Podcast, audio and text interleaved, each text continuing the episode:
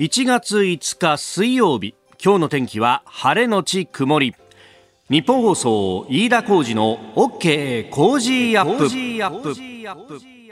朝6時を過ぎました。おはようございます。ニッポン放送アナウンサーの飯田浩司です。おはようございます。ニッポン放送アナウンサーの新行市佳です。日本放送飯田浩二の OK コージーアップ。この後8時まで生放送ですえー、昨日仕事始めというね、えー、方も多いんじゃないかとオープニングでお話しましたけれども、あのー、まあ、街をですね、歩くというか、まあ、取材も兼ねて、えー、この辺から、えー、霞ヶ関永田城あたりまでですね、えー、例の赤いチャリンコで、うん、えー、移動していると、なんか雰囲気がいつもと違うなという感じで、うん、確かにお役所はすでに昨日から仕事始まってたし、えー、あと株式市場なんかはね、えー、昨日大発会だったわけなんですが、あのーオフィスビルが多いところに行くと、まだなんかね、えー、入り口のロビーが閉まってる会社なんかそうですよね。まだこう人がまばらで、もちろんね、昨日仕事始めの方もいらっしゃったと思うんですけど、私の友達は今日からって言ってたんですよ。あ、本当？はい。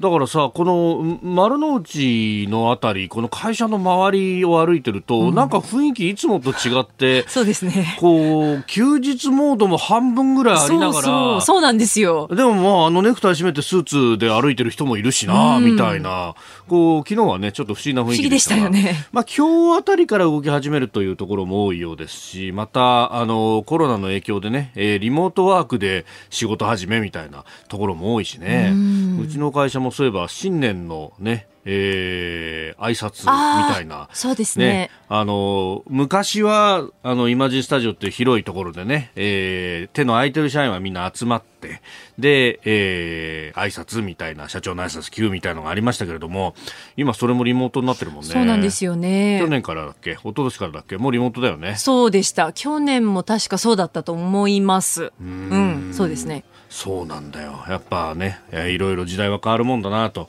いうふうに思います。まあ、あの、リモートになるとですね、えー、顔をこうね、出さずに、ええー、というそこのこう選択がこう迫られると。そうですね。こう名前だけ出している人がいたりとかありますよね。どっち派、私はなるべく顔を出すんですけど、一時的にちょっとこう席を立たなきゃいけないとか、何か作業しなきゃいけない時だけちょっと、あの、消してますね。はい。私、そうですね。うん、あのー、まあ、番組会議は顔を出しますけど、はい、えー、全体会議とかだと、もう何しろものすごい数の、こう、アイコンがザーッと並ぶわけじゃないですか。そうですね。そうするとこれ、あの、周りの雰囲気に合わせてっていうことになるんですけど、まあ、どっちかっていうと、顔出してない人が多いなっていう時は、あ、俺もじゃあ顔出さなくていいやあ、確かに周りの様子を見てそういうのって判断しますよね。顔を出してる人がどれぐらいいて、出してない人がどれぐらいいるのかなって見て。あとさ、これがどのぐらい影響するのかわかんないんだけどさ、はい、場合によってその大きなね、えー、まあ、ウェブを使ったこう会議とか、あの、シンポジウムなんかで言われるのは、容量が、あの、容量食うから、えー、画像を出すなとか、映像を出すなって言われることがあって。なるほど。そうそうそうそう。まあ、これ幸いと出さないんだけどね、そういう時は。はいはい、きっとね、あのー、この新年の全体会議というやつもですね、容量を食うかもしれないので、私は顔を出さないでおこうかなという。なるほどですね。いや、でもみんな飯田さんの顔見たいと思いますよ。嘘つけ。なんで、なんでそんなこと言うんですか？ちょっと。さ、いろんなこう技術がそういえばここ2年ぐらいでこう発達したなと思ったのがさ、はい、事前にこう動画を撮っといて、こうそれをループを使ってあげることで、ほら、あれ、背景として映像上げられるじゃないですか。はいはいはい、はい、自分の顔映ってるんだけど、自分はそこにいないっていう環境を作れるとか。なるほど。なるほど。やっぱりみんないろんなことを考えるんだなというね。すごいですね。そっか、そういうやり方もあるわけですね。そうそうそうそうそう。うん、ほとんどバレないっていう、ね。ただ、あの、投げかけられても何も答えないっていう感じの悪いやつになるわけです。ああ、確かに誰々さんって言われても、こう、何の音もないってことですよね。じーっとこう、画面を見てるだけみたいなね。なるほど。でも、まあ、あの、そういうね、え、あの、適度に、え、ぼちぼち、ぼちぼち、え、まあ、あの、言い方悪いですが、サボりながらと。いやね、ね、ねえー、上に政策あれば下に対策ありっていうのがね。私もやらかしたことがあるので、一度それは。そうなの？はい。どうしたの？いや、ここだけちょっと、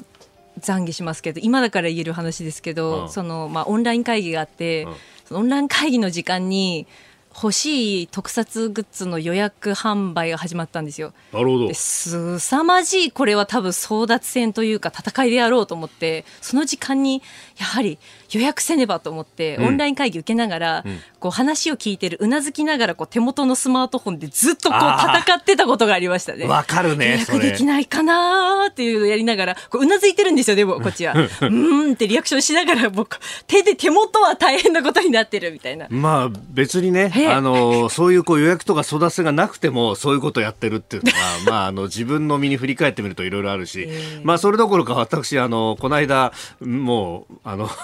下を向いて目つぶって口開けて寝てたことあった、ね、ありましたね。私それスクリーンショット撮りましたよ。やめろよ。なんでスクリーンショット撮ってんだよ。それを増山さんに送りました。なんてことすんだだからか。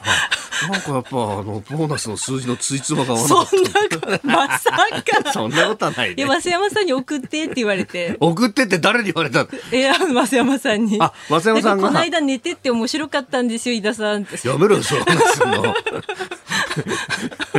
いややっぱりリモートワークの時代でもですね、やっぱりあの自分の行動、普段の行動というものが、い、いかに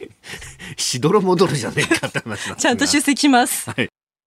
あなたの声を届けますリスナーズオピニオン。この傾向ジアップはリスナーのあなた、コメンテーター、私、田新業アナウンサー、番組スタッフみんなで作り上げるニュース番組です。えー、ぜひメール、ツイッターでご意見をお寄せください。今朝のコメンテーターはジャーナリスト佐々木俊直さん。6時半過ぎからご登場です。まずは、えー、2022年今年の鉄道は大減便時代を迎えるかという乗り物についてのニュースを伺います。えー、そして7時台取り上げるニュース、沖縄県のの玉城知事が、えー、まん延防止等重点措置適用を要請検討へというニュース、えー、それから昨日の総理の年頭記者会見オミクロン株の感染者への全員入院の方針を見直すということです、えー、それから産油国で作る OPEC プラスが会議を行いました。2月も協調減産の縮小を維持するとのことです、えー、それからアメリカの EV、まあ、電気自動車大手のテスラですが、えー、新疆ウイグル自治区にショールームを作ったということでこれが批判にさらされています、えー、さらに EU による原発グリーン認定について加盟国は二分化とフランス賛成ドイツ反対というようなことになっております。ここが気になるのコーナーです。スタジオ長官各紙が入ってまいりました。えー、まずは昨日の岸田総理大臣の年頭の記者会見、えー、オミクロン株についてね、えー、感染者の全員入院という方針を見直しということ、読売新聞と、それから東京新聞は一面トップで報じておりますし、他各紙も、えー、肩の部分でですね、えー、これについてということを報じております。後ほど、このニュースに関しては今日のコメンテーター佐々木俊直さんと深めていこうと思っております。えー、それから昨日お伝えしたあの P5 と呼ばれる国連安全保障理事会の常任理事国でそして核保有国である、えー、アメリカ、イギリス、フランス、中国、ロシア、えー、この5カ国の、えー、核に関しての共同声明について朝日新聞が一面トップであります。えー、これはあの締め切りの関係でね、えー、昨日の締めに間に合ってなかったということもあろうかと思います。えー、昨日ね取り扱いましたが、まあ核戦争に勝者なし声明と進まぬ軍縮交渉 NPT 遵守協調と、えー、いうことが書かれております。えー、それから毎日新聞はおしんと新時代というね、えー、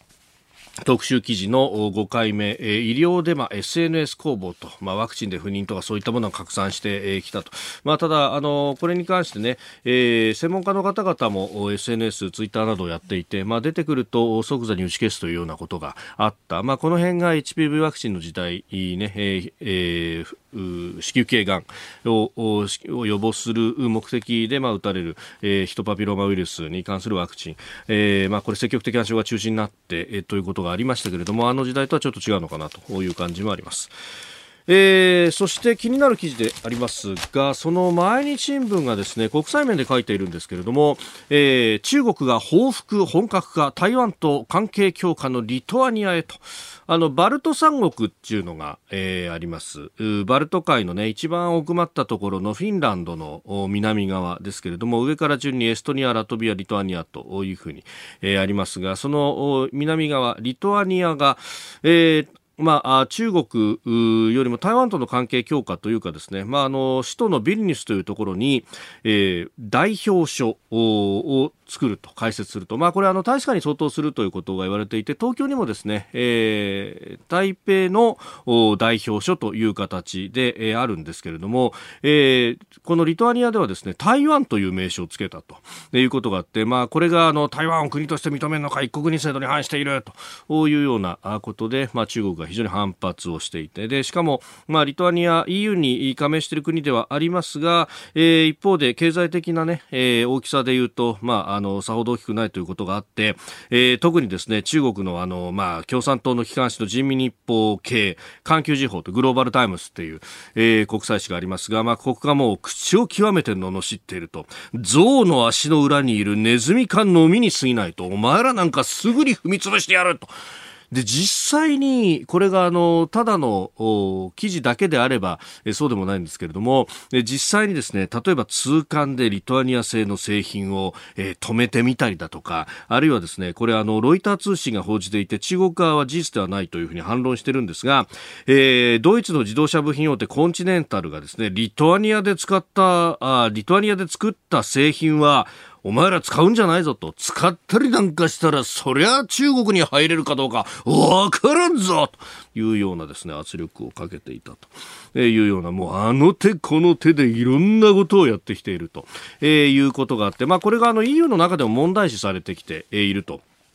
えー、いうことがあります。で、あの、ただですね、まあ、いろんな工作があるんだなというのが、あの、先ほどというかですね、夜中に、えー、EU の、まあ、英語詞であるとかが報じたところによると、えー、リトアニアは大統領制引いてるんですね。で、ナウゼーダさんという大統領がいて、そして、あの、別に首相がいてですね、まあ、首相の方が基本的にこう行政を回すみたいなことをやってるようなんですが、このナウゼーダ大統領がですね、突如、あの、台北でなく台北、あ台北でなく台湾という名称を使ったのは、えー、私と意思疎通が十分でなかったと、えー、だから台湾を名乗らすべきじゃなかったんだということをですね、盛大なはしご外しを始めたと。で、これあの、ものすごく波紋を呼んでいて、いや、お前10月の段階では中国に対して強気だったじゃねえかみたいな、えー、反発も出ているようなんですけれども、まあ、あの、種々工作がですね、こうして、で、あのまあ、中国の意図としては国内が一丸となってこう台湾に近づいていくっていうのが最もまずいと。で、えー、国内がむしろこう割れてくれて国内でこうぶつかり合うということがあるとですね、えー、こっちに火の粉は来ないし、そして、まあ、あの中の分断が進めば進むほどこう疑心暗鬼にもなっていくというようなことで、まあ、それこそが工作の目的であるということは、まあ、昔から言われているところであるんですけれども、そしてこういう論争的な、えー、ことが起こった場合というのはそういった工作をこう仕掛けがちであるということもまあ言われていて、えー、そういうところであ大統領まで動かしたかと確かにあのもうねネットの時代なので過去の発言とかもですねアーカイブで残ってるんですけれどもそれを見るといや結構強気なことをすでに大統領言っていらっしゃったじゃないですかと。まあこれあの中国からの圧力が種々あった時に、えー、逃げを打っておきたいというですね政治家としての、えー、何か嗅覚というものもまああ見えるところでもありますけれども、えー、こういう考察があるんだなと、翻って、えー、我が国の中を考えても、うーんというふうに思うところでもあります。この時間からコメンテーターの方々ご出演です。えー、今朝はジャーナリスト佐々木俊直さんです。明けましておめでとうございます。おめでとうございます。こちらこそよろしくお願いします。さあまず取り上げたいニュース。ネットメディアの乗り物ニュースがですね、えー、2022年の鉄道は大減便時代本格到来か、えー、首都圏でも朝の本数削減外堀埋まるワンマン化という記事。佐々木さんリツイートしてらっしゃいそうですね、まあ、理由としてはね、はい、一つはあのリモートワークが進んでいることとでもう一個は会食はい、ね、あのみんなで集まって酒を飲むのは自粛っていうのが2つだって理由なんだけど、まあ、後者はね会食はねコロナが収まれば、はい、当然復活するわけであると。でリモートワークもねだいぶ減ったと言われてるんだけど、はい、確かに去年の秋ぐらいの数字でだからえーと、コロナが始まって1年半ぐらいの段階。リモートワーク継続している企業がまだ4割ぐらいある、ね、だから、ね、意外に定着してきてるんですよね。多分大企業を中心だと思うんですけれど。で実際ほら例えば電通みたいに、はい、オフィス売っ払っちゃいましたみたいなね、ね。会社も結構大企業でいくつかあってで今更もう元に戻れない。ので多分リモートワークの波は進むだろうと。でそういうのが影響してまあえー、ラッシュがだんだん減ってきてると。はい。ただね、僕ね、これ、必ずしもコロナの影響だけじゃなくて、うん、いろんな意味でね、なんていうのかな、集中から分散へっていう波がやってくるんじゃないかなと思ってるんですよ。ある意味、近代化ってね、はい、集中の時代だったじゃないですか。えー、それまでみんな農村に暮らしてた。日本だって、例えば戦争が終わった頃なんて、人口の半分近くと3分の1ぐらいかな、農村人口でね。農業従事者も3000万人ぐらいいたんですよね。はい、で、今農業従事者何人いるかって200万人切ってる。お10分の1以下なんですよね。でみんなまあ都会に引っ越してきてると、はい、だからなんだろうな僕ぐらいの世代だと実家が田舎って多いんだけど今のね20代30代聞くと東京とかにいる、はい、実家はねみんな千葉とか埼玉とか東京とか、ね、首都圏なんですよ。首都圏に首都圏とかまあ近畿圏にすごい人口集中したってそういう時代がずっと続いたんだけど、はい、多分ね今後一つ一番大きいのは自動運転。これがね今はまだレベル2とかですけど、はい、いずれレベル4がやってくるんですよね。レベル4っていうのは完全自動運転で、運転手が全くいらないと。でそうなるとね多分もう移動することのそのハードルがどんどん下がっていく。例えばもし家そのものが動くみたいなこともあり得るわけで。ああ、ね、そうですね。昼間仕事して家帰ってね、はい、寝て朝起きたら日本海側についてるみたいな、ああ寝てる間に自動運転ねみたいなことだって。そういうことも起きうるので、多分ねこれから大きな形でその分散への流れっていうのは進んでいくんじゃないのかなと。でそうするとねますますラッシュってなくなるし、はい、わざわざねだってみんなリモートワークなって思ったと思うんだけど、ええ、なんでこ今までこんな苦労してねぎゅうぎゅうの電車乗って通勤してたのかと。家にいて仕事したらこんなに人間的なのにってみんな思ってるわけですよね。だからそういう割にこう良い方向へ進めつつあるんじゃないかなっていう感じはしますよね。はい、その時に、ね、鉄道は一体どうやって、そう収益を出していくんだ、ね、維持していくのかってかなり現役になってるってニュースはねあちこち出てますからっていう大きな問題もあるのかな。だから公共交通機関ってもの自体を、はい、もう一回考え直す時期に来てるのは間違いないですよね。それを今みたいに、まあ、その民間セクターでやるっていうのがどこまで維持できるのかっていうところもね、そうなんですよね。なくなっちゃったらほらかつて民営化して国鉄を JR にした結果、はい、まあ、北海道なんかそうですけどすんごい勢いでね、えー、電車が廃線になってしまって鉄道がね。で、まあ、結構それをバスに代替するって言ってもバスじゃもうやっぱり無理だってん。でほぼ車に置き換わっちゃったっていう流れがあるわけですよね。はい、でそれがね今後どうなのか自動運転に今後鉄道がどんどん置き換わっていくのかそれとも鉄道が新たな形でね、はい、まあ、ワンマン化みたいな流れもありますけど、はい、省力化ね、小コスト化で進んでいくのかっていうところは、まだちょっと見通しは分かんないですけど、うん、そうですよね、うん、拠点間輸送だけに特化する形になるのか、そうなんですよね、まあ、新幹線はなくなることはないと思うんですけどね。まあ、そうするとね、あの本当、私鉄と呼ばれるところがきつくなってきますよね。そうなんですよね。だから、首都圏のね、大輸送網みたいなね、えー、私鉄と東京メトロのね、鉄道網がどうなのかって、ちょっとね、これはなかなか長い期間で見る難しい問題だなと思いますよ。うんえー、メール、ツイッター様々いただいておりますが、こちらは、あフランク・ホワイトさんでいいのかな？えー、朝から聞いてくださってますけれども弊社は鹿島和歌山に工場があるトイレタリー製造会社です。リモート業務会議がすっかり普及国内出張は激減しました、えー、結局かなりの会議はもともとリモートで可能だったということですがおかげで行き帰りの楽しみが減りましたがまあ仕方がないですねと、うん、出張の楽しみみたいなね、まあ、行かなくても済むって気づいたのは大きいですよね。うん。一旦気づいちゃうとね。でまたそれに伴うコストがかなり削減されるというのもね、うん、ね。えーえー、サラリーマンとしては気持ちがよくわかる楽しみが減ったというのはね。ここでポッドキャスト YouTube でお聞きのあなたにお知らせですラジオ局日本放送飯田浩司の OK コージーアップ週末増刊号を毎週土曜日の午後に配信しています。1週間のニュースの振り返りそしてこれからのニュースの予定さらに今週の株式市場のまとめと来週の見通しについてお伝えしています。後半には Cozy up コメンテーターがゲストと対談するコーナー。今月は経済学者の飯田康之さんとビジネスコンサルタントの三枝理恵子さん登場です。週末もぜひチェックしてください。あなたと一緒にニュースを考える飯田浩二の OK 工事アップ。では C 代最初に取り上げるニュースはこちらです。沖縄県知事まん延防止等重点措置適用の要請検討へ。沖縄県の玉城知事は昨日新型コロナの感染が急拡大していることを受け緊急の記者会見を開き政府に対しまん延防止等重点措置の適用を要請することを検討する考えを示しました。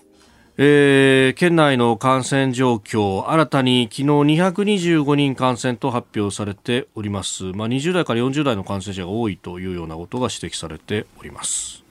まあ、第6波に突入したって認識してるっていうね、玉城知事もおっしゃっていて、うん、まあ、確かにね、これ見てるとね、東京の話なんですけど、はい、えーと、昨日現在151人でね、そのうち年齢別を見ると10代、うん、えー、が10人、20代が59人、40代が37人と、はい、で60代以降はね、もう1人か2人ぐらいしかいなくて、むちゃくちゃ少ない、でお医者さんたちがね、情報発信いっぱいしてるんで、それ、ずっと横断的に見てるんですけれど、はい、やっぱり、ね、クリスマス前後の緩みが、今に来てるよねって言ってる人が多いんですよね。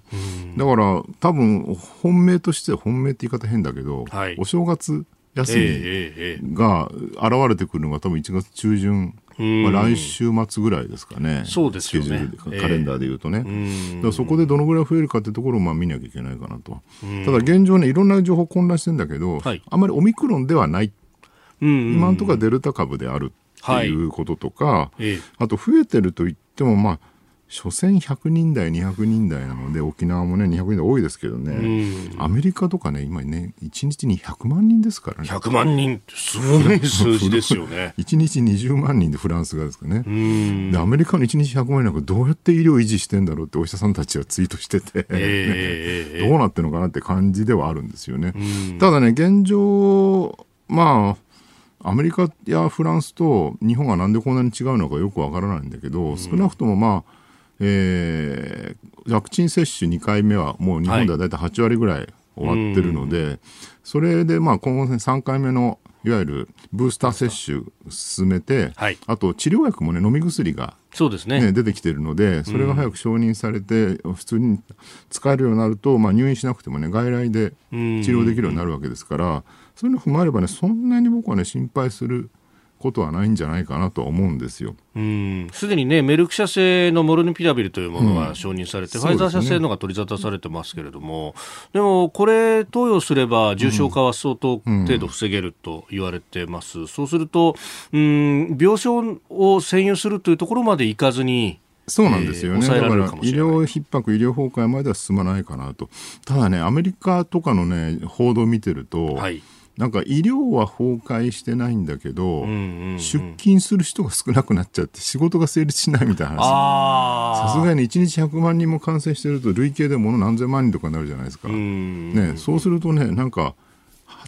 生産人口そのものが減っちゃってるって一時的にね、うんうん、そういうなんか恐ろしい現象が起きてしまって、はい、特に航空便とかがね、ね、キャンセルされたりなんてのが多いみたいですね。っていうなんかこう医療よりも実はインフラ維持がどうなのかっていうね新たな問題が出てきてたりとか、まあ、日本がそこまでいくとは僕は到底思えないんですけれど、はい、そういうこともちょっと視野に入れた方がいいんじゃないかなって感じはいたしますよね。うん。で、まあ、今回これ、沖縄県知事、まん延防止等重点措置適用要請を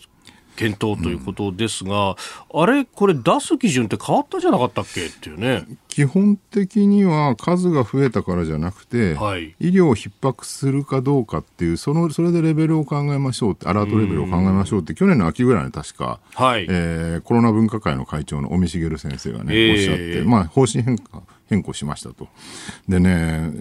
今更僕ね、マンボウとかね、はい、やって、本当にみんな聞くのかなっていうね、う東京なんかの空気感ってそうですよね、だからもうようやく去年の秋ぐらいにね、はい、マンボウもね、緊急事態も全部終わって、酒飲めるようになって、夜も社会食できるようになって、ああ、よかったなと、だからまあ飲食業の人とかね、はい、観光、旅館関係の人、みんなすんごいほっとしてると思うんですよね。で、ここに来てね、第6波だと言いながらも、また酒自粛か、みたいなね、食会食自粛かっていうと、ちょっとなんかもういい加減、無理なんじゃないかなと。だからあんまりね、もうもはや効果ないし、そこであんまりマンボウとか緊急事態やっるよりも、もうとにかくブースター接種を急ぐ。はいえーね、その治療薬をもっと確保するとかね、そっちに進めた方が効果的なんじゃないかなっていうのは個人的には思いますけどね。えー、そのあたり、まあ、あの岸田総理、昨日ね、年頭の記者会見でも言及がありましたんで、まあ、それについて、後ほど掘り下げていきたいと思います。おはようニュースネットワーク。この時間取り上げるニュースはこちらです。岸田総理、オミクロン株感染者全員入院を見直しへ。自治体の判断で、陽性者を全員入院、濃厚接触者を全員宿泊施設待機としている現在の取り組みを見直し、症状に応じて宿泊、自宅療養も活用して、医療の逼迫を招くことなく、万全の体制ができるようにしてまいります。岸田総理大臣は昨日伊勢神宮に参拝後年頭の記者会見を行いましたえー、この中でお聞きいただきました通り新型コロナウイルスの変異株オミクロン株の市中感染拡大に備えてオミクロン株の感染者全員を入院させている現在の政府方針について医療現場が逼迫しないよう見直す考えを示しました感染が急拡大する地域では重症度に応じて宿泊自宅療養に切り替えるということですまあ、ただね、感染が急拡大する地域ではっていう留保がついているというのも気になりますね。まあ、基本的な方針はね、ずっと厚生労働省のコロナ分科会が去年の秋から示しているように、はい、もう感染数で見るんじゃなくて、医療が逼迫するかどうかで見ましょうと。だから、まあ、岸田さんの、ね、この方向性は僕は間違いではないと思うんですよね。はい、えー、だからわざわざ入院させようと思ったらもうね、うんうん、例えばオミクロン株が今後置き換わってくるとすごい勢いで感染者が増えてくるだろうと、はい、で実際アメリカ、イギリス、フランスあたりオミクロンに置き換わってるって言われていて、えー、そうですね、アメリカが100万人、フランス20万人とかで、ね、1日あたりでね。すごい数なわけですよね。で、でもそれ全員入院させたら到底間に合わないから、はい、えー、基本はまずその飲み薬、え治療薬飲み薬が出てきて、メルク社のあのなんだっけ読めないやつ。えー、モルヌピラビル。モルビル、読めないですね。読めないですね。それがまあ日本でも特例承認されて、あとファイザーのね、そうですね。治療薬も多分もう春までに承認される見通しなんで、これを一気に実用化させるってことと、あとまあ3回目のブースター接種。はい、今のところね、あの医療従事者とか高齢者まで拡大しつつありますけど、これ一般の人もやるっていうことをやれば、まあ、医療逼迫しないである程度収まることは可能なんじゃないかっていうのが、まあ、一つの方向性としては全然ありだと思うんですけれど、ただね、僕ね、すんごい心配なのは、はい、3回目のブースター接種ってすごい言われて、言われ続けてきて、えーえー、もう海外、ヨーロッパなんかでね、もう散々やってるのに、うん、なんで日本はこんなに話が、いや、そうなんですよね。うん、だって、高齢者でもなく医療従事者でもない我々がい。つ打てるのかって目処が全く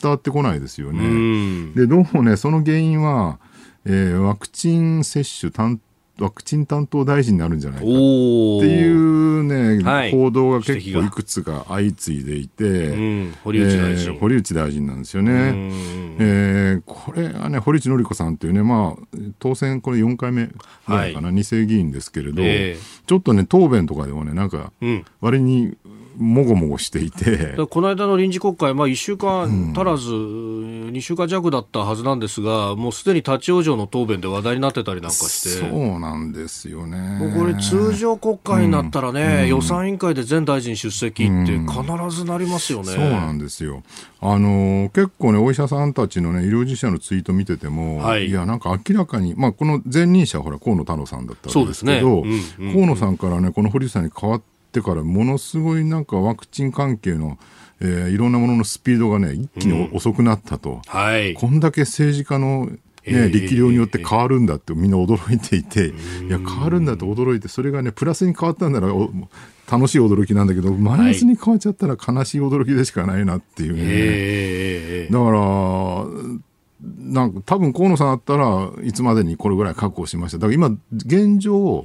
どのぐらい確保してるのかもよくわからないっていう、ね,、そうね。だから本来であれば まあね8割まで来てますけど、うん、残り2割の方分プラスアルファで2回目接種用のワクチンだってあるはずでしょ、うん、って話なんですよね。今のところ言われたような900万回分の未使用ワクチンがあるっていうのは岸田さんが言ってるんだけど、えー、900万回ってめちゃくちゃ少ないじゃないですか。ね、で3回目やろうと思ってしかも2割残っていて、はい、ってことは2000万人ぐらい打ってない人がいるわけですよね。そうですね、全人口から考えると。ね。はい、で、なおかつ、もう一回1億2000万人打つって書くと、1億4000万か、1億5000万ぐらいのワクチンが必要なんだけど、それを一体どこの段階でどれまで確保できてるのかっていうアナウンスをもうちょっと、してほしいなと、うん、そうですよね、うん、河野さんってあとね、うん、ツイッターとかでよくそれツイートしてましたからね。やってましたからね、でその上モデルナのワクチンに関しては3回目のそのブースター接種は、あの半分の量でいいんだと。言ってましたよね。だからモデルナは持ち分のさらに2倍になるんだぞって話だから、ブースターに特化したら結構打てんじゃないの？って思っちゃいますね、ねしかも、ね、交差接種ってね、要するに、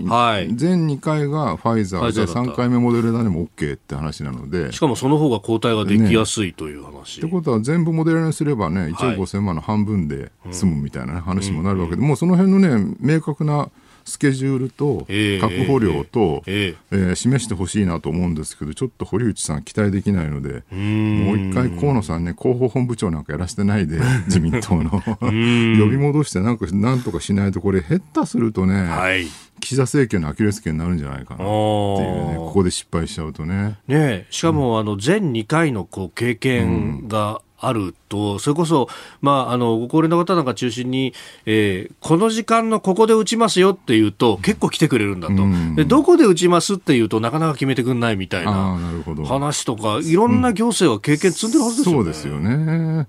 あんだけね、例えばほら、自治体接種がね、遅れてるんで、もうすかさず自衛隊の大規模接種会場を作ったりとか、はい、あの迅速なね、スピードと展開って素晴らしかったじゃないですか。そうですね。だから今思うと、あんだけ散々批判されたけど、はい、菅政権って素晴らしかったな、みたいなね。いやもう、しゃにむに動いてたんだなっていう。口下手だったけど、ね、菅さん、実行力あったよねって言われないように岸田さん頑張ってもらわないとねっていう感じはしますよね。昨日あそこの旧大規模接種センターのところをね、えー、大手町の。え目の前を通ったんですけど、うん、あのそのまんまもぬけの殻になってて、建物残ってるんで、あれ、これまた使えないのかな、ね、もう一回使ってブースター接種の会場にすればいいんじゃないかと。そもそもなんで岸田さん、堀内さんをね、大臣にしたのかっていう、なんとなく、ね、あの組閣の段階では、ねはい、かなりコロナも収まってて、そうですよね、10月の頭ぐらいでしたもんね。ね。当分、このまま大丈夫だろうっていうんで、中継ぎで。まあ、大事にしてあげたのかなと。まあ、同じ派閥というか、自派の中の人ですよね。よね。まあ、いわゆる割り当て的な感覚だったんじゃないかと。でもなんか、そういう昔のね、派閥思想で、派閥発想で、なんかこう枠にはめていくみたいな。だからそういうことやると、ほら、前もあったけど、IT 担当大臣に反抗議連の、はい、ね、人が、取ったりとかって、えー、得体のしないことが起きるわけでしょ。やっぱりちゃんと人材がどういう人なのか、能力が何なのかに応じて、あと専門能力とかね、専門知識とか、それにはめてちゃんと大臣に当てるってことをしないと、はい、もういい加減その古い考えでやめてほしいですよね、と思います。えー、そしてもう一つ用意していたニュースがあ石油に関してなんですが石油輸出機構 OPEC とロシアなど非加盟の産油国で作る OPEC プラスが、えー、閣僚級会合を開きました。2月も協調減産の縮小を、えー、維持するんだと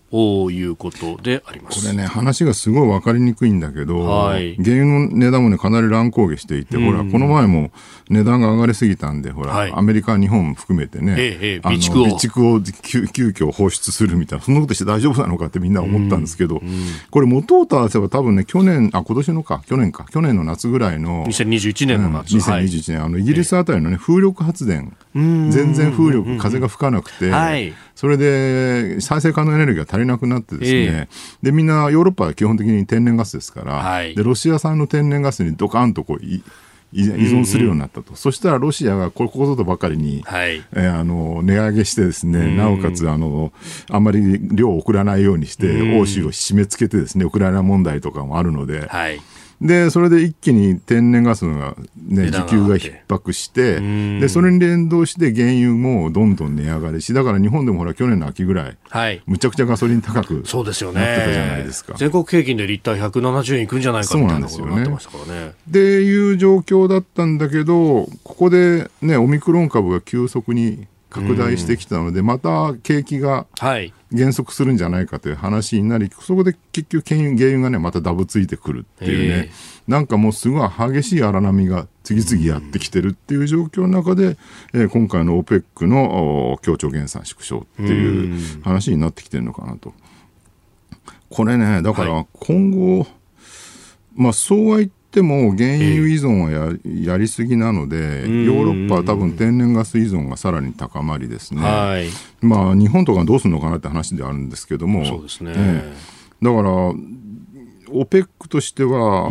その石油依存は減らしてほしくないんだけれども、かといって値段も下がってほしくないっていうね、価格も維持したいって非常に微妙な段階に来てるのは間違いないんですよね。で、欧州としてもあんまりにも天然ガス依存しちゃうと、はい、結局ロシアに依存が高まるっていうね。安全保障上の懸念そうなんだ。実際ほらあのウクライナ経由しないでロシアからバルト海経由して、ね、ドイツに直接あのノルドストリームっていうパイプラインがあって、あれの2っていうのができてるんだけど、ままだ承認されてないっていうね、えロシアとの微妙な関係が、ね、会が落としたりするわけで、ちょっとねこの、混乱してるんだけど、話としては、もう少し注視していきたいかなって感じではありますね。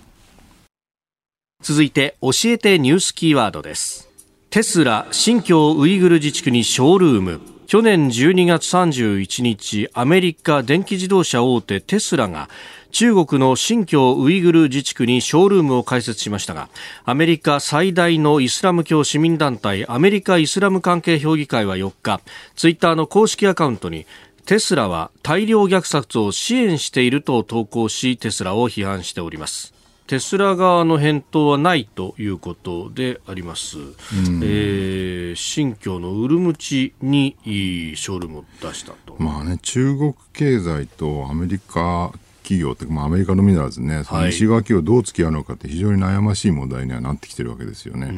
あのね、来週ね、はい、AI 監獄ユグルって本が。これジェフリー・ケインってアメリカのジャーナリストが書いた本で、ええ、なかなかね強烈に恐ろしい本がね翻訳が出るんですよ新潮社から。もうね書評を書かなきゃいけないんでちょっと事前にゲラを読ませていただいたんだけど、え、結構衝撃的で、まあ、このウイグルの、ね、弾圧って最近になって急に言うようになってきましたよね。そうですね。前はね、このチベットの弾圧は散々言われてたんだけど、ウイグルってそんな問題になってなかったじゃないですか。はい。実はね、最初のきっかけになったのは、同時多発テロの2011年の。はあ、そうセプテンバーイレブンだったって話があって、あの時にアフガンに、ほら、アメリカ軍が攻め入ってね、はい、でそこでアフガンとそのパキスタンの国境で活動してたウイグル反体制派を二十数人、二十二人かな、逮捕して、交流してるんですよ、何の根拠もないんだけど、うん。うん、でそれをね、あの例のキューバにあるグアンタナモ収容所にアメリカを連れてって、であろうことが当時まだアメリカと中国ってほら、蜜月期だったから、ね、今みたいな習近平体制じゃなかったので、はい、その22人のウイグル人反体制派を、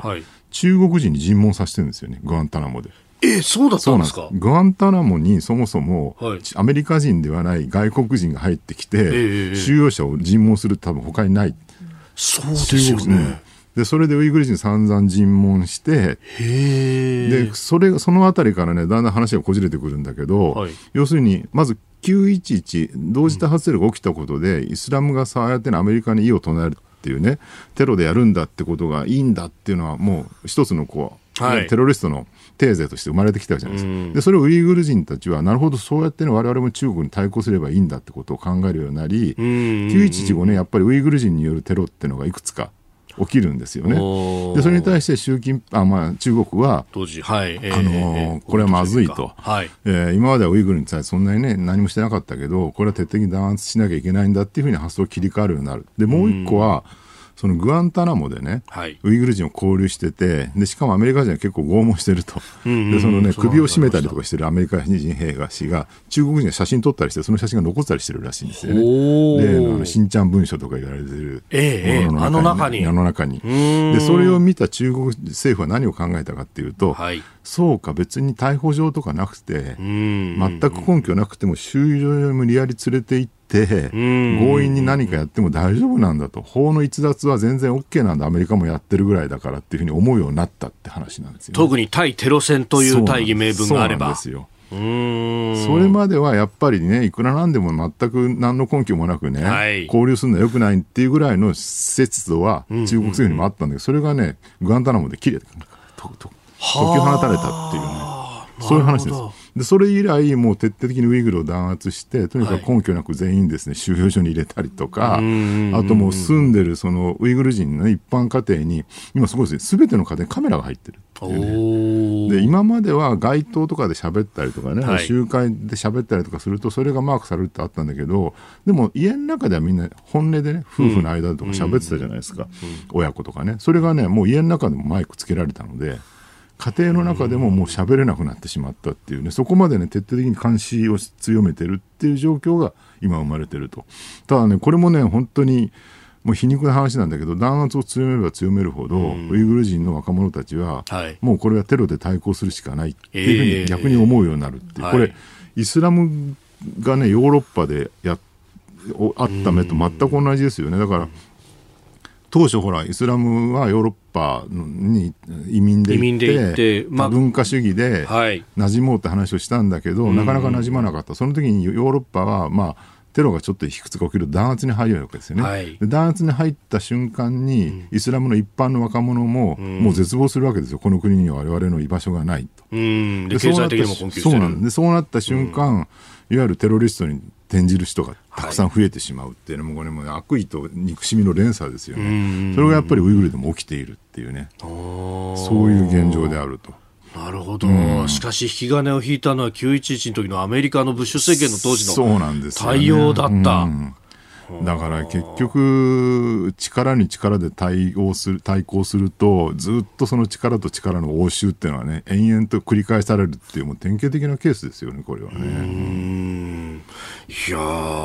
えっ、と、AI 監獄ウイグル。AI 監獄来週末ぐらいに発売なんで、これなんかすんごい面白い本なんで、ぜひ読んでみてください。私はですね、広告では何ももらってないですけれど。非常に興味深いですね。今日のキーワードテスラ新規オイグル実にショールームという話題でした。続いてここだけニューススクープアップです。この時間最後のニュースをスクープアップ! EU による原発グリーン認定に加盟国は二分化。今月1日 EU が発電時に二酸化炭素を出さない原発を、えー、天然ガスとともにグリーンな投資先として認定する方針を発表したのに対しドイツやスペインなど脱原発派の加盟国や環境団体が3日までに強く反発しています。一方で推進派のフランスなどは歓迎し原発をめぐる各国の溝の深さが改めて浮き彫りとなっております。この CO2 削減と原子力発電について、ねうん、これはね、今、エネルギー問題とその温暖化の問題考えるで、はい、もう主戦場の議論ですよ、完全にね。主戦場どっちが正しいかっていうふうに明確に言い切るのはよくないと思うんだけど、えー、少なくとも議題には載せる僕は必要あるんじゃないのかなっていうね。で、実際ね、アメリカ、ヨーロッパの環境保護活動家で、はい、結構最近ね、向こうのメディアで報じられてるんだけど、原発容認派に回る人がだんだん増えてきている。今までは反対してたけれども。そうそう反原発、再生可能エネルギー、地球温暖化、反対と。ね、その、まあ、いわゆる、反原発と、はい、えー、温室ガス抑制っていうのはワンセットで語られてきたんだけど、それがね、ワンセットじゃなくなってきてるっていうのが最近の流れなんですよね。で、これも簡単なことで、はい、結局、今までは火力に頼ってた、まあ、要するに原油、ええ、石炭、それから天然ガスですよね。はい、で、これはまあでも、どうしても二酸化炭素を出してしまうので、そっちは抑制して再生可能エネルギーにって話だったんだけど、やっぱりやってみると、再生可能エネルギーだけでは、ベースロード、いわゆる安定供給の電源にはならない。ね、ね、先ほど指摘された風が吹かなかったからスペインだとかイギリスで風力発電足んなくなっちゃってってそうなんですよね、うん、ちょうど僕ね年末年始軽井沢ずっと行ってたんですけど、であの辺車で結構あの佐久平とか、はい、八ヶ岳の山麓とか走り回ってるとそこら中にあの太陽光パネル最近ね、えー、メガソーラーとかできてるんだけど山肌削ってね。そうそう。でもねこの年末年始結構ねあの長野県北あの東部地域雪降ったんですよ、はい、そうですよね。行ってみたらね全部雪に覆われていて、うん、もうパネルが全部真っ白になってる確実にゼロですよ、ね、確実にゼロです。えー、だから結局雪降るとソーラーパネルは動かないっていうね。うんうんうん、で、日本もだからね、ソーラー増やしすぎて結局雪降るとダメだし、はい、天気悪いとダメだし、えー、なおかつほら、台風来ると倒れるし、で、あと、この前もね、熱海とかでありました、うん、あの因果関係は鮮明ではないですけども、まあ、川の源流とかに設置するとね、土砂崩れの原因にもなるしっていうんで、あんまりにも再生可能なエネルギーやりすぎても、それはそれでいろいろ逆に問題が出てくる自然破壊とかね。で、まあ、じゃあ風力はどうなのかって、まあ、洋上風力とかまだ試されてるけど、まだ完全に安定的に、ね、実用化されるまで至ってない。で、地熱に関しても、まあ、ね、今まで散々やったけど、まあ、うまくいってないわけですね、現状、地熱っていうのはね。えー、お金がかかる割にエネルギー取り出せる量が少ないっていう問題があり。はい、っていうようなことで、結局、将来的にはね、再生可能エネルギー、さらにテクノロジーが進化していけば、期待はできるんだけど、現状ではね、これが安定供給のえー、にはならないと、でなおかつそれで火力も使わないとなるとどうするかってもう原発しかないんじゃないのって話にはまあ、だんだんなってきてるわけですよ。で、ここをね、ちゃんと議論しないとだめだよねと。はい、この前もね、朝日新聞が、あの福井県の美浜原発再稼働を始めたって話で、はい国の執念を感じたみたいなね、なんか執念。で感情論。感情論で書いてんだけど、はい、すごい長い記事でね、一生懸命読んでみたんだけど、その記事には一言もね、その、うんうん、要するに地球温暖化対策のために原発是か非かっていうね、はい、そこの、なんだろう論点が一つも込められてないんですよ、記事の中に。でひたすらその再生可能エネルギーにすべきであって原発は全廃すべきだっていう論調でしか書かれてない。はい、でそのね脱原発がそもそもすべての大前提であるっていうね、えー、議論の立て方自体がもう今や成立しなくなってると思う。う311の後ね、2011年の。確かにそういう議論だったんだけど、はいえー、あれから10年経ってやっぱりね、その地球温暖化の問題が非常に強くなってきて、えー、なおかつその原発自体も、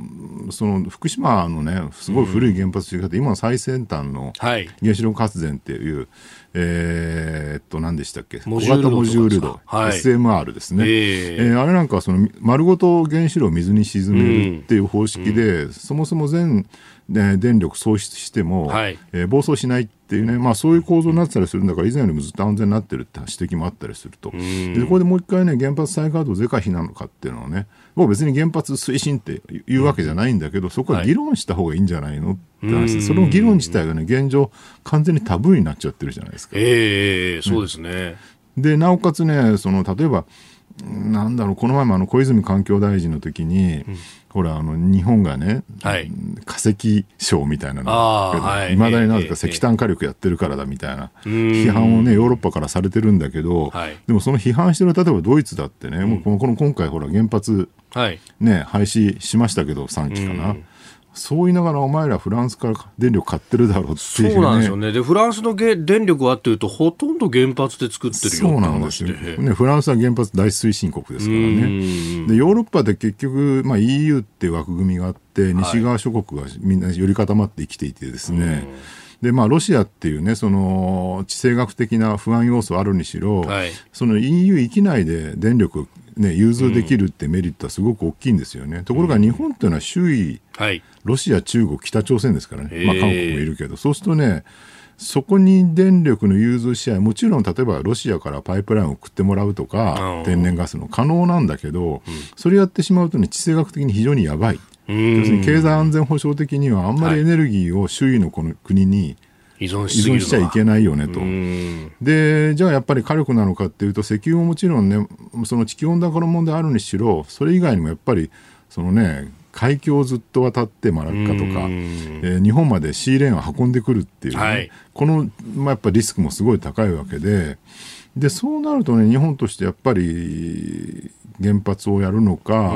もしくは石炭ですよね、石炭ね、化石賞とか言われてバカにされてるんだけど、日本の高性能な石炭火力は相当 CO2 の排出量が減らしていると。で、このプラントを実際ね、はい、アジア、アフリカとかに輸出して、そうですね、これまた批判されてるんだけど、うん、じゃあ日本がその高性能な石炭火力をやめてしまったらどうなるかというと、中国の CO2 大量に排出する石炭火力のプラントが、えー、その穴を埋めるようにね、うん、アフリカとかアジアにどんどん輸出されてしまうから、結局世界全体の CO2 は減らないっていうことになってしまう。でそもそもさらに言うとね、ええ、世界中の CO2 排出の大半を占めてるのは中国とアメリカですから、日本はごくわずかでしかないわけで、はい、日本国内でね、そんなにね、抑制して、えー、国内だけの,、ね、その需要を減らしたとしても、あんまり体制に影響ない、それだったら、えー、中国のねその石炭火力とかの輸出をやめさせるために日本が石炭火力の高性能なものを積極的に輸出して世界全体の排出量を減らすとかねそっちの話をした方がいいんじゃないかなと。あらゆるところにねなんかこうトレードオフというか、はい、バランスがあるんですよ。えー、でそれすべて考慮した上で石炭の問題もあり、その経済安全保障の問題もあり地球温暖化の問題もあり、っていうことをね考慮した上で判断していくっていうのが大事なんだけど、えー、なんかそれ全部バーンと跳ねのけて、うん、反原発だって言ってるだけで済むわけじゃないだろうっていうね。再生可能エネルギーって、まあ、それは一面の理想としては素晴らしいきらびやかなんだけど、あれ、反対から見るとちょっと別の世界があるぞっていうところですよね。そこのね、なんか単純思考から逃れない、ちょうど先日もほら、朝日新聞の記者が、はい、あの薪ストーブはね、SDGs だとか書いて、ちょっと炎上したりしてましたけど。でね、あのエネルギーの専門家の人からすると、いや、薪ストーブはまずありえないんですよと、ね、どんだけこう物質が出ると思ってるんですかみたいな話、日本は実際、江戸時代はね、ね、原油もガスもなかったから、えー、薪と炭が主燃料でやりすぎた結果、はい、全部山がハゲ山になっちゃって、そうですよね、この間お話されてましたね。持続性がなかったわけでしょ、うん、でそれを、だからもちろん趣味で僕は焚き火とか大好きですし、はい、薪とか燃やすの全然あの否定しないんだけど、個人でやる趣味を、それをなんかね、社会全体に当てはめて SDGs とか言ってしまうからおかしなことになるわけで、でその社会全体で考えるときは、必ずそのトレードオフとかバランスのね、はい、問題を考慮にいながら議論しなきゃいけないっていう、まあ、そこが忘れ去られてる典型的なケースですね、あの薪ストーブの話はね。本当、そこの中で、で、しかもこのクリーンで環境にっていうのが、うん、まあ、ある意味、錦の御旗のようにですね、やってない国を叩く口実にもなるし、うん、そして日本はその標的になりやすいし、うん、で、えー、自動車も今標的になってるとか、ね、これはそう考えると一筋縄ではいかないっていうか、うん、EV の問題だってねトヨタの社長も散々言ってますけど、えーえー、そんな単純な話じゃないぞと、うん。それ作ってる電気で CO2 ガンガン出てんじゃんって 確かにその通りっていうね。ですよね、うん、その辺の何なんですかねこれはうまい広報の仕方だとか、使い方っていうのが大事になってくるんですかね。日本ももうちょっとねコミュニケーション能力高めて海外に対するちゃんと反論していかないとだめですよねここはね、いやあの金融の専門の人なんかに聞くと、そこにこの SDGs っていうと株価とかあるいはあの会社のこう決算の表とかとは別の視点で値が動くっていうのを新たにこう指標を作ろうとするヨーロッパこういうところがうまいんですよ、ね、みたいな話をしていて。SDGs もねなんかね環境に意識高い人がちょっと SDGs って言うとかっこいいみたいななんか風潮になっちゃっててでもあれ言いながらね、その25でしたっけ、目標の第一位は貧困ですからね、はいで貧困問題抜きにして、SDGs 考えちゃいけなくて、例えば、その地球温暖化対策をね、徹底的にやったらどうなるかというと、7000万人ぐらい飢餓の人が増えるみたいなね、試算を立命館大学の先生かな、あのそういうとあの数値出したりしてるわけで、はい、やっぱそこにも一つのトレードオフが生まれるわけですよ。えー、そこまで考えた上で SDGs って言ってほしいなと。なんか私、環境問題考えてますよっていうニュアンスで SDGs、SDGs って言い過ぎて、だんだん SDGs って言葉聞くのに最近嫌になってきたんですけどね。全体として何をこう目指すのかっていうところですよね。全体最適化です。うんえー、EU の厳罰グリーン認定というところから、まあ、あ SDGs 等々というところまでお話しいただきました。お聞きの配信プログラムは日本放送飯田浩司の OK コージーアップの再編集版です。ポッドキャスト YouTube でお聞きの皆さん通勤や移動中に最新ニュースを押さえておきたい方放送内容を少しでも早くお聞きになりたい方スマホやパソコンからラジコのタイムフリー機能でお聞きいただくと放送中であれば追っかけ再生も可能ですし放送後でも好きな時間に番組のコンテンツを自分で選んでお聞きいただけます。ポッドキャスト YouTube に盛り込まれていないコンテンツや最新ニュースと気象情報スポーツの結果やエンタメ情報リーダーアナウンサーとコメンテーターとのフリートークさらに医師が週替わりで登場健康や病気の治療法を伺う早起きドクターさらに肌道子さんの「いってらっしゃい」黒木ひとみさんの対談コーナー「朝ナビ」など盛りだくさんです。ぜひ日本放送のエリア内でお聞きの皆さんラジコ、ラジコのタイムフリーでチェックしてみてください。